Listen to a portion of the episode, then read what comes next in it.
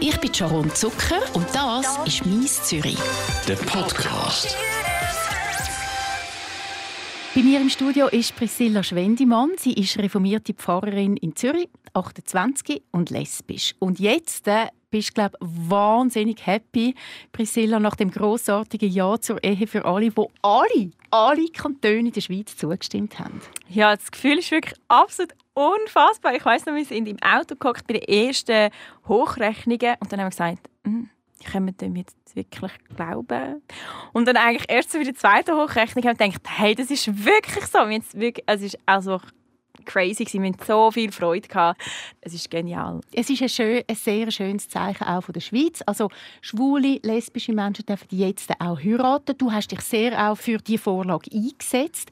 Jetzt ist das angenommen worden. Was ist jetzt der nächste Step, wo du dafür kämpfen willst? Ah, ich glaube, der nächste Step ist wirklich, dass ich einfach zuerst mal der Schweiz danken dem Land, wo, wo mein Land ist, sagen Danke. Danke, dass ihr bekennt, dass wir Mitte gehören, dass wir zu euch gehören, ähm, dass ihr euch nicht von der Gegenkampagne habt einlullen lassen, sondern wirklich gesagt habt, nein, wir finden gleiche Rechte für alle. Und das tut einfach mal gut. Und ich denke, das dürfen wir jetzt einfach mal setzen lassen. Und ja, jetzt heißt es für mich einfach einmal Pause machen und noch gar noch nicht in den nächsten Kampf ja, für zu treten. Ein Kampf ist es vielleicht nicht aber es ist nicht ganz einfach Du hast dich geoutet vor circa neun, zehn Jahren. Deine Familie ist in einer Freikirche und du bist so groß geworden. Das ist sicher nicht einfach damals. Wie ist das für dich, dort zu sagen, ich bin lesbisch? Also ich hatte eine schöne Kindheit gehabt, das ist mir mega wichtig zu betonen. Ich bin auch gerne in dieser Freikirche Das ist wirklich mein Zuhause. Ich habe mich neben meiner Familie bin ich dort habe ich mich wohl gefühlt. Und als ich gemerkt habe, dass ich auf Frauen stand, ist das sehr schwierig vor allem in erster Linie für mich selber, weil das, ich kann mir das nicht vorstellen. Ich habe nicht mal gewusst, dass es das gibt. Also es ist ja doch schon wieder zehn Jahre her.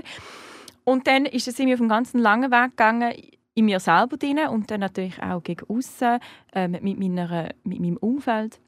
Und es ist natürlich sehr, sehr schwierig. Also das finde ich schon ganz wichtig. Ein Coming-out ist nicht einfach. Also ich bin wirklich, so muss man sich vorstellen, wie wenn jemand die unterste Karte von einem Kartenhaus rauszieht und alles bricht zusammen.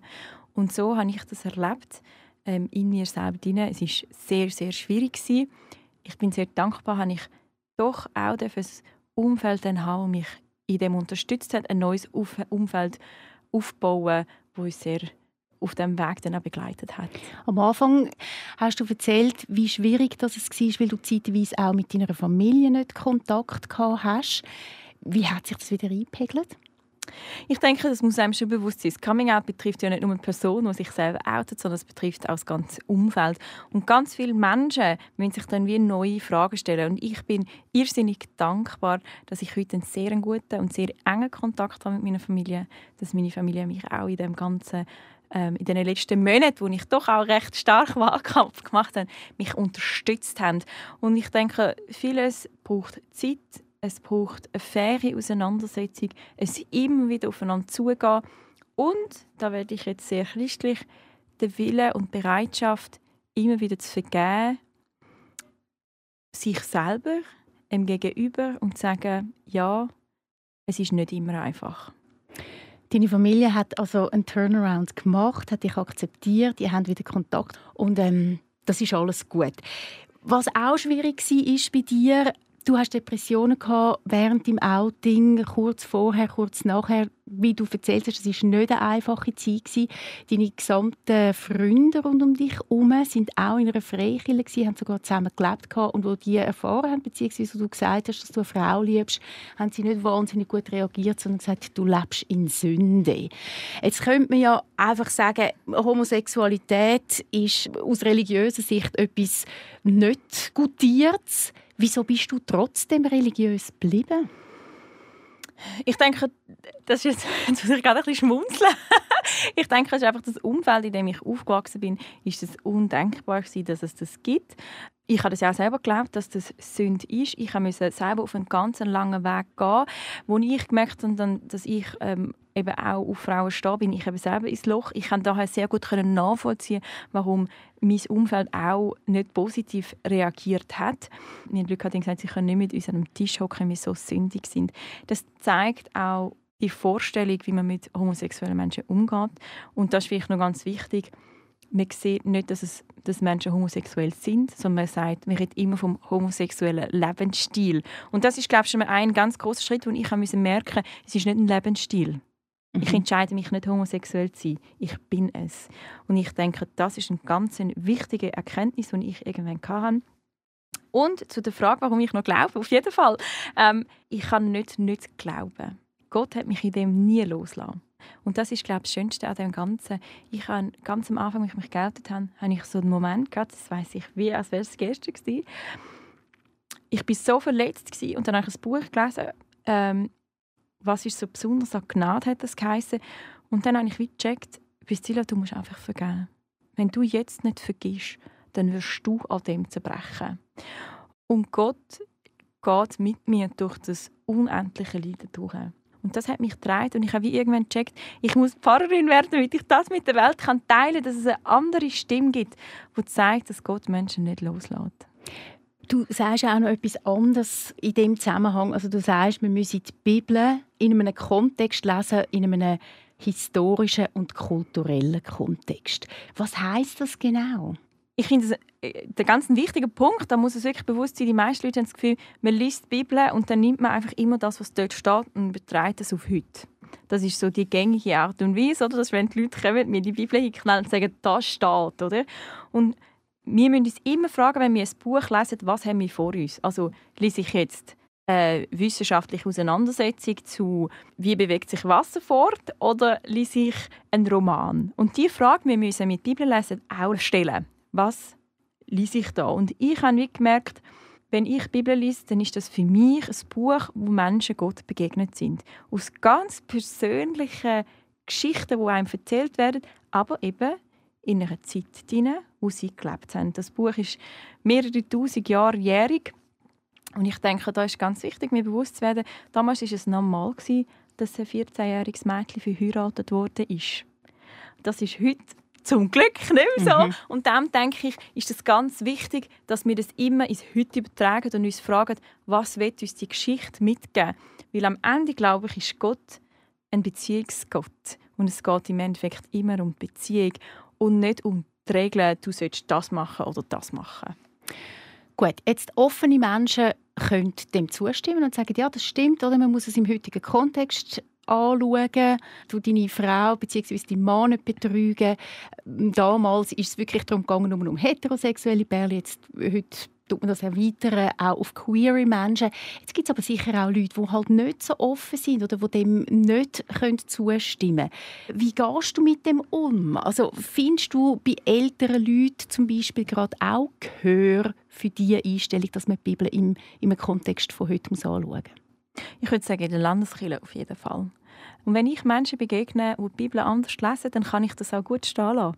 Weil ich weiß, es gibt unterschiedliche Zugänge und ich bin nicht in dieser Hinsicht hässig auf sie. Sondern ich sage ganz oft, auch gerade die letzte Woche, kann ich immer wieder sagen, wir we agree to disagree. Also wir einigen uns darauf, dass wir uns nicht werden einigen und begegnen uns trotzdem in Liebe. Sogar wenn jemand sagt, du lebst in Sünde als lesbische Frau?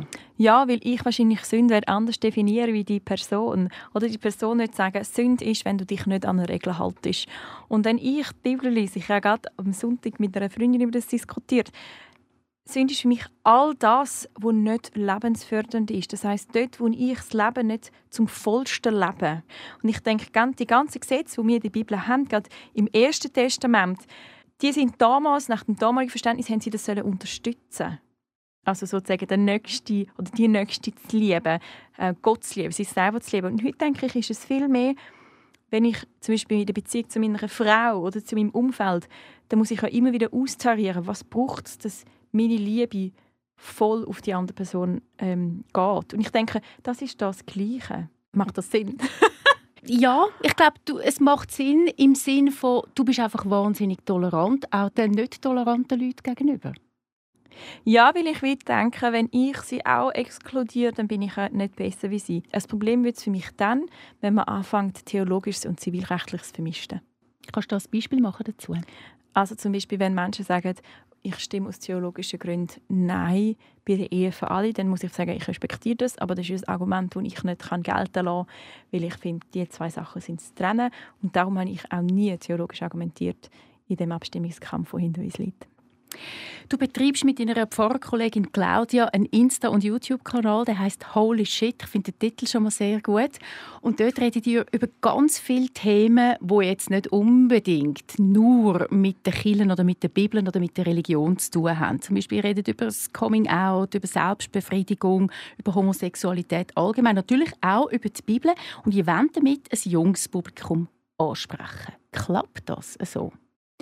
Ja, ich denke, wir kriegen recht viel Rückmeldungen. Das berührt uns auch extrem. Ähm, unsere, unsere Erkenntnis war einfach irgendwann, gewesen, wir bewegen uns ja auch mehrheitlich in den sozialen Medien, weil wir alle selber sehr, sehr jung sind. Und wir haben gemerkt, die sozialen Medien sind vor allem beleidigt von ähm, Freikirchen, die eine sehr konservative Haltung kundtun. Das machen sie sehr gut. Da muss ich sagen, ich auch extrem großen Respekt davor, äh, was da alles geleistet wird. Und die reformierte Kirche hat da, um es auf den Punkt zu bringen, sehr massiv versagt.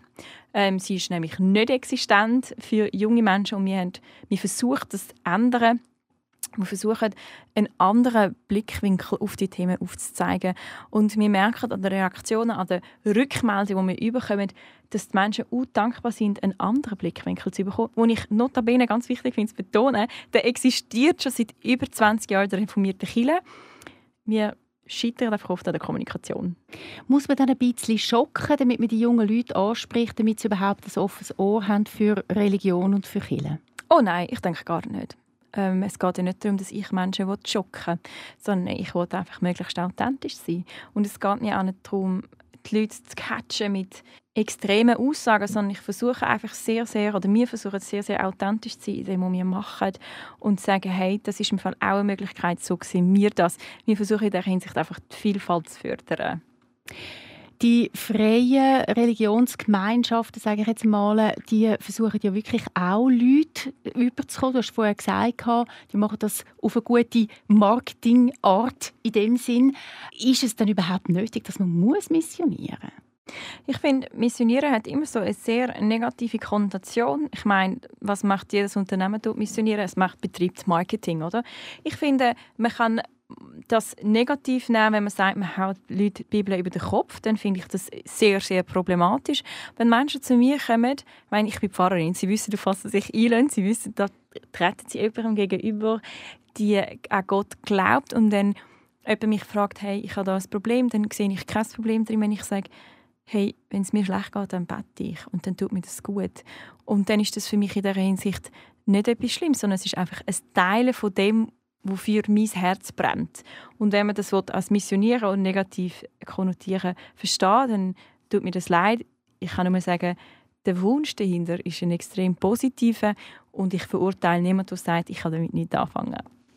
Es ist so, es hat immer weniger junge Leute in der Landeskirche. Jetzt könnte man einfach sagen, Religion ist halt nicht in Mode, so what, da kommt halt etwas anderes in Mode. Kann man das nicht einfach so stehen und sagen, ja gut, das ist jetzt halt einfach vorbei mit dieser Religion?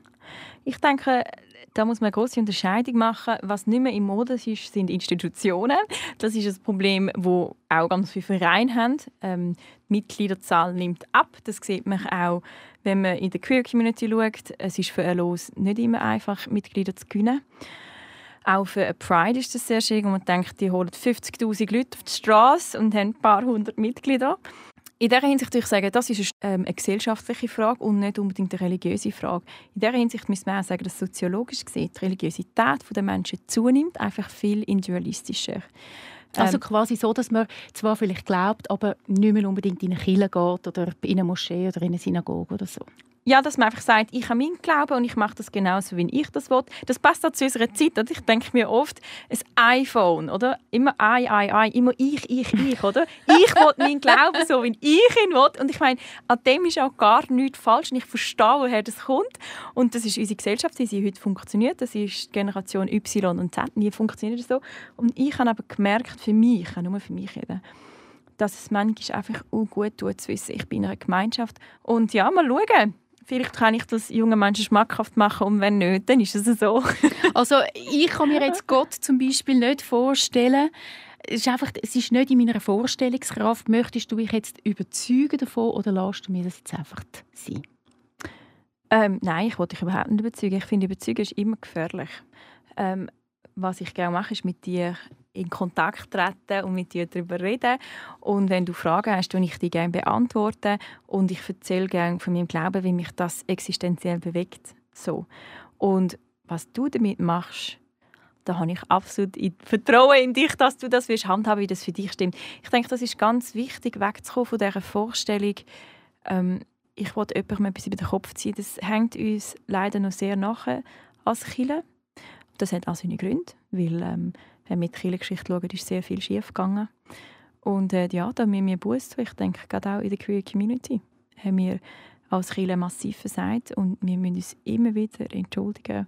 Wir können nicht mit erhobener Nase durch die Welt laufen, sondern gebückt und sagen, es tut uns leid. Und wir wollen, ähm, wir wollen euch dienen in dieser Hinsicht. Ich glaube, das ist wirklich eine ganz wichtige Haltung. Es gibt viele Leute, du hast es vorher angesprochen, ich kenne auch ein paar von den Leuten, die religiös sind, für sich selber und sagen, ich glaube an einen Gott oder an eine höhere Macht, aber ich will, wie gesagt, einfach nie in eine Institution. Chile sagt mir nichts, das sagt mir nichts. Wieso nochmal findest du aber wichtig, dass man so einer Institution angehört oder zumindest ab und zu mal dort angeht? Du jetzt als Pfarrerin. Mhm. Also ich sage den Leuten immer wieder, ich meine, ich habe jetzt sehr viel Zeit. Ich führe acht bis zwölf Seelsorgegespräche pro Woche. Das ist ziemlich viel für ein 60 Pensum, ähm, wo ich sonst auch noch ganz viel machen muss. Ich könnte die Arbeit, die ich mache, nicht machen, gratis. Also es ist ganz wichtig, die Leute, die zu mir kommen, ich verrechne ihnen keinen Rappen. Ähm, das ist nur möglich, weil ganz viele Menschen in der Schweiz sagen, ich bin da Mitglied, weil ich weiß, dass es für andere Leute wichtig ist. Und dann sage ich immer, hey, meine Arbeit muss auch bezahlt sein, so wie jede Arbeit bezahlt sein muss. Und wie cool ist das, wenn ich irgendwo Mitglied bin und damit kann fördern, dass Menschen, die sich vielleicht etwas nicht leisten können, es doch in Anspruch nehmen Und der zweite Aspekt ist für mich wirklich, manchmal schafft man etwas auch nicht allein. Also manchmal gibt es doch Glaubenskrisen, manchmal weiß man nicht weiter. Ich denke, unsere Gesellschaft leidet massiv an Einsamkeit. Ich merke das bei diesen Beerdigungen, die ich auch schon gemacht habe, wo niemand gekommen wäre, wenn wir nicht dazu öffentlich eingeladen hätten. Und da dürfen wir Gemeinschaft erleben. In Chile lebt Gemeinschaft und zwar so divers, wie wir als Menschen sind. Das führt manchmal zu Reibereien, aber es ist auch etwas mega Schönes. Du hast ja in der St. Peterkirche hast du Stellvertretung gemacht wo, als Pfarrerin. Hat es dort Leute gegeben, die gefunden haben, also das liegt mir jetzt überhaupt nicht mit dieser jungen Frau, die da, weiss ich, wie offen predigt. Und dann ist sie noch lesbisch. Ich sage das extra so plakativ. Nein, gar nicht. Also ich muss wirklich sagen, ähm, ich habe die Gemeinde in St. Peter, also immer noch, ich habe sie geliebt ähm, meine Frau und ich, wir sind so warmherzig aufgenommen worden. Im Gegenteil, sie haben sich manchmal eher schützend vor mich gestellt und gesagt, Priscilla, jetzt wirst du da so projiziert auf das, und reduziert auf dein Lesbischsein, du bist so viel mehr. Und das hat mich mega berührt. Oder? Ich meine, ich laufe nicht ähm, in meiner Kilo um und erzähle anderen Leuten, dass ich lesbisch bin. Ich bin das halt auch noch. Aber sonst mache ich ja das, was, ich, was jede andere Pfarrperson auch macht. Und ich bin sehr geschätzt worden und ich Vielleicht auch sogar für deine Offenheit. Jetzt ja nicht mhm. nur ähm, homosexuellen Themen gegenüber, sondern allgemein. Also wenn du sagst, man muss die Bibel anschauen im kulturellen und historischen Kontext, dann ist das ja auch schon revolutionär eigentlich. Also es war eigentlich ganz lustig, weil der St. Peter ist viel liberaler, als ich das bin. Oder als ich das bin. Der St. Peter ist eigentlich die liberalste Kirche in Zürich. Ähm, das ist auch ihr Ruf, wo, sie, wo er hat, wo sie hat. Es hat also Diskussionen gegeben, als ich dort hingekommen bin, ob ich wirklich dorthin passe, ob ich nicht zu konservativ bin. Ich habe dann auch gerade den Talar wieder eingeführt. Das hat, haben manche Leute nicht so toll gefunden. Aber es hat einfach wunderbar gepasst. Wirklich, man kann sagen, wie es Faust aufs Auge. Es war einfach toll. Gewesen. Und ich denke in dieser Hinsicht, das Wichtigste ist immer das authentisch sein. Wenn die Leute mich spüren, die Leute wissen, die erzählt mir nicht irgendetwas, das in ihrem Leben keine Relevanz hat. Wir haben eine Reihe zum Hiob gemacht, also zum Leiden. Und dann habe ich halt auch mal gesagt, es gibt Momente, wo ich Gott nicht verstehe. Und dann dürfen wir einfach mal hässig sein. Und das haben die Leute mega geschätzt. Und ich denke, was bin ich denn für eine Pfarrperson, wenn ich irgendetwas erzähle, wo überhaupt nichts mit der Lebensrealität der Menschen zu tun hat. Und das schätzen die Menschen. Seit dem August hast du ein neues Pfarramt, das sich um die LGBTQI+, ich versuche jetzt alle die Buchstaben zu sagen, wo sich auf die queer Community fokussiert. Was ist denn anders jetzt in dieser Pfarrgemeinde? Also anders ist sicher, dass wir noch komplett in der Konzeptphase sind. Die Idee war ja ursprünglich, dass wir die ersten drei, vier Monate Konzept machen und dann anfangen. Und jetzt ist es so, dass jetzt die letzten zwei Monate eben sehr viel draufgegangen ist wegen der ähm, Diskussion die Ehe für alle, wo wir viele Vorträge gemacht haben, Podien und so weiter und so fort. Und ich schon extrem viele Seelsorgeanfragen habe. Ich habe es vorher gesagt. Und in dieser Hinsicht sonst, also finde ich ganz wichtig zu betonen, es steht wie noch nichts. Oder? Ich habe eigentlich eine grüne Wiese vor mir, wo ich jetzt neu bespielen und wo ich wie herausfinden mit der Community zusammen, was brauchen wir überhaupt. Ist es dann anders, jetzt in deiner Vorstellung, als wenn es ein Pfarramt wäre für eine nicht queere Community? Ich denke, es ist anders, weil es so, so eine Stelle noch nie gegeben hat. Im Sinne von, es hat noch nie eine Stelle gegeben, wo jemand einfach hätte machen konnte. Sonst ist es immer so, wenn man in eine Pfarrstelle hineingeht, dann ist ganz klar, dann hat man Gottesdienst, dann hat man Unterricht, dann hat man die Beerdigung, dann hat man die Hochzeit, dann hat man das. Das ist eigentlich doch recht viel klar. Und das ist bei mir jetzt überhaupt nicht so. Ob das nur so ist, wie das Thema queer ist, das kann ich gar nicht sagen. Ich denke, nicht nur. Also zum Beispiel ist ja mein Ziel, auch junge Menschen abzuholen. Und das hat ja nicht damit zu tun, ob sie queer sind oder nicht.